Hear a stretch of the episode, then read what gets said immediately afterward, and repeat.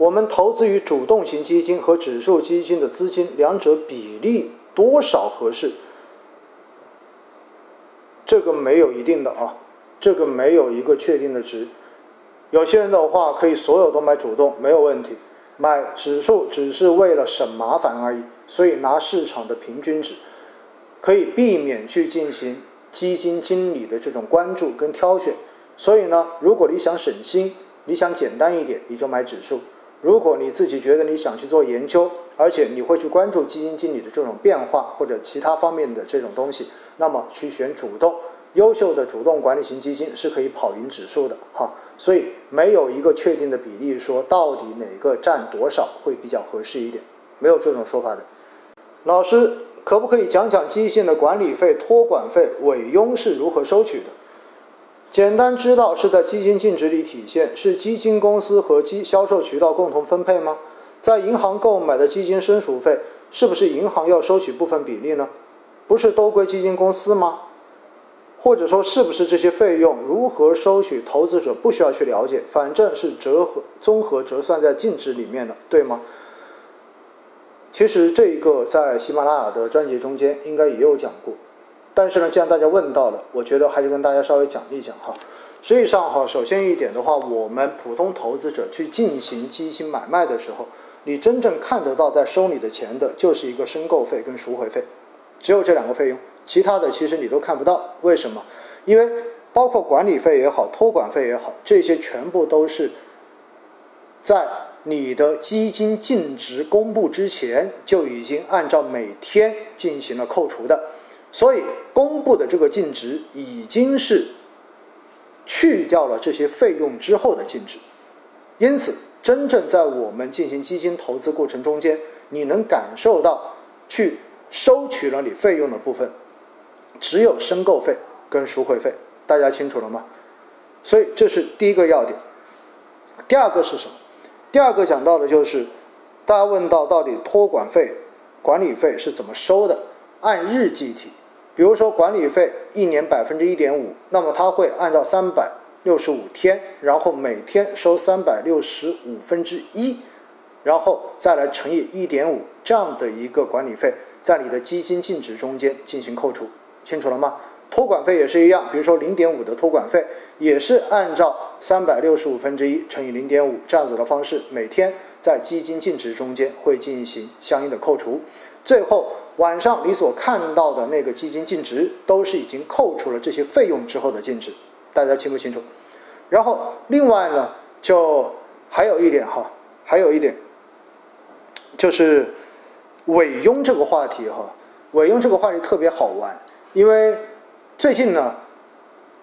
有出就是相关的监管机构有出到就是关于要把代销基金销售机构的这一种销售服务费控制在百分之五十以下这样的一个文。那么这个文其实出来之后，很多人很可能看不清楚，或者说看不懂这到底代表什么意思。我告诉大家，什么叫做委佣哈？什么叫做尾随佣金？尾随佣金指的是什么？尾随佣金指的就是基金的管理费，实际上是代销机构要分基金公司所收取的基金管理费，大家清楚了吗？实际上哈，在现实中间，今天晚上在开播之前刚好看到了中国基金报的一篇文章，在市场上面的新基金公司，那些规模比较小的基金公司，平均的这一个客户维护维护费的这个比例，也就是委佣的比例。达到了百分之八十八，最高的好像是百分之八十七点多。这意味着什么？这意味着这些公司所收取的管理费接近九成都要被银行拿走。大家听明白了吗？也就意味着基金公司可能一个产品的话，我是说收你百分之一的管理费，但实际上中间有百分之零点八八全部都要被银行、被代销渠道以尾随佣金的方式。直接拿走，到最后基金公司仅仅只得到了剩下的百分之零点一二的管理费作为自己的收入而已。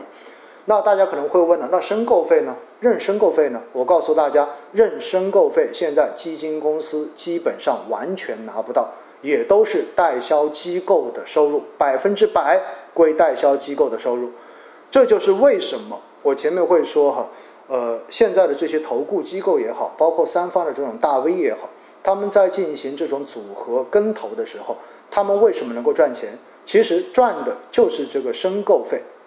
因为申购费基金公司全部都是给代销机构的，而代销机构，尤其是网络上面的第三方，他就会把这一个钱直接给到这些大 V。让这些大 V 来进行组合，来进行带货，然后大家跟投他们的组合，跟着他们一起买基金。那么，只要跟投他们买基金的这一个人越多，资金量越大，那么相对而言，这一个申购费的收入就会变得更大。这就是我昨天所谓的什么？如果现在所有的投顾机构，包括这种大 V 的组合，都是以收取交易手续费作为主要收入来源的，那么本质上面他们都有冲动。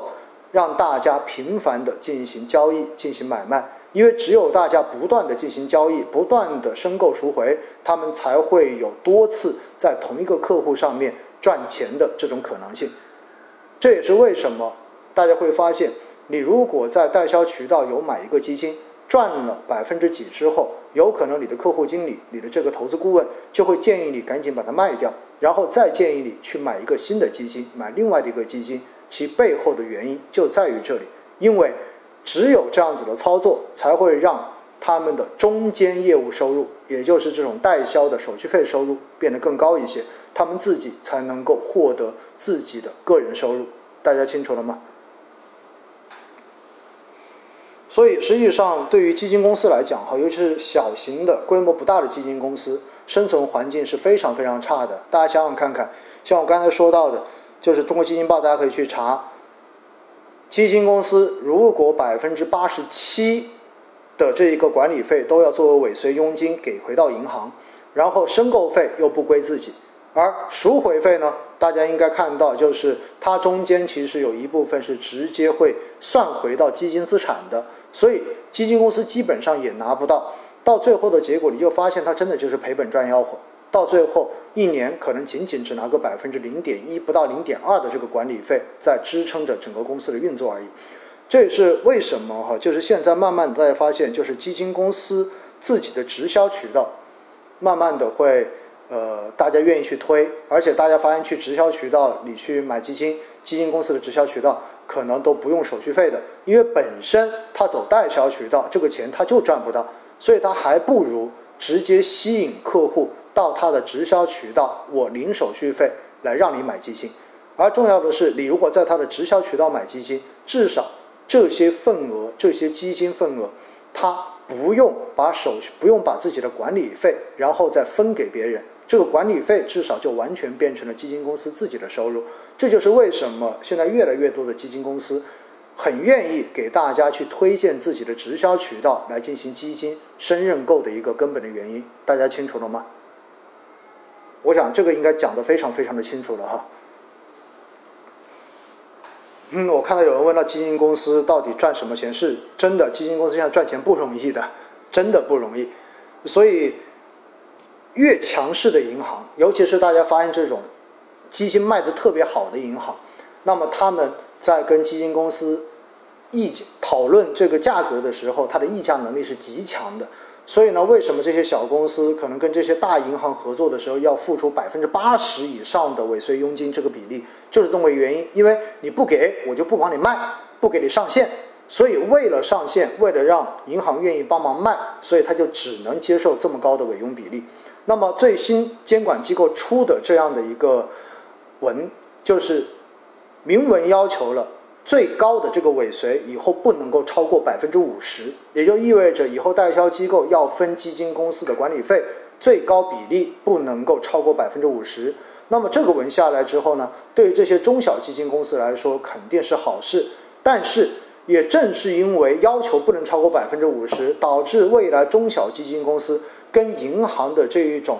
溢价在谈判的过程中间，它就没有东西可以依靠了。说白了，以前我可以多给你钱，然后你帮我卖，但现在的话，最高不超过百分之五十。可能有些银行，有这种大的银行，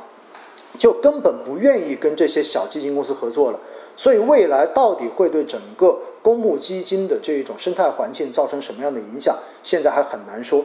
因此呢，我们可以拭目以待，慢慢的看一看。现实中间哈，我要告诉大家的一个现实就是，其实很多的基金公司纯粹就是在帮银行打工的，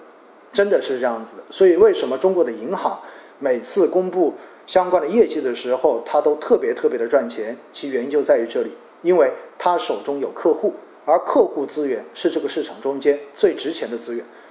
所有的这些，包括券商也好，然后包括保险公司也好，包括基金公司也好，其实到最后都希望银行能够在他自己的客户中间去帮自己推广产品，这就是为什么会导致现在出现这样的一个局面的根本原因。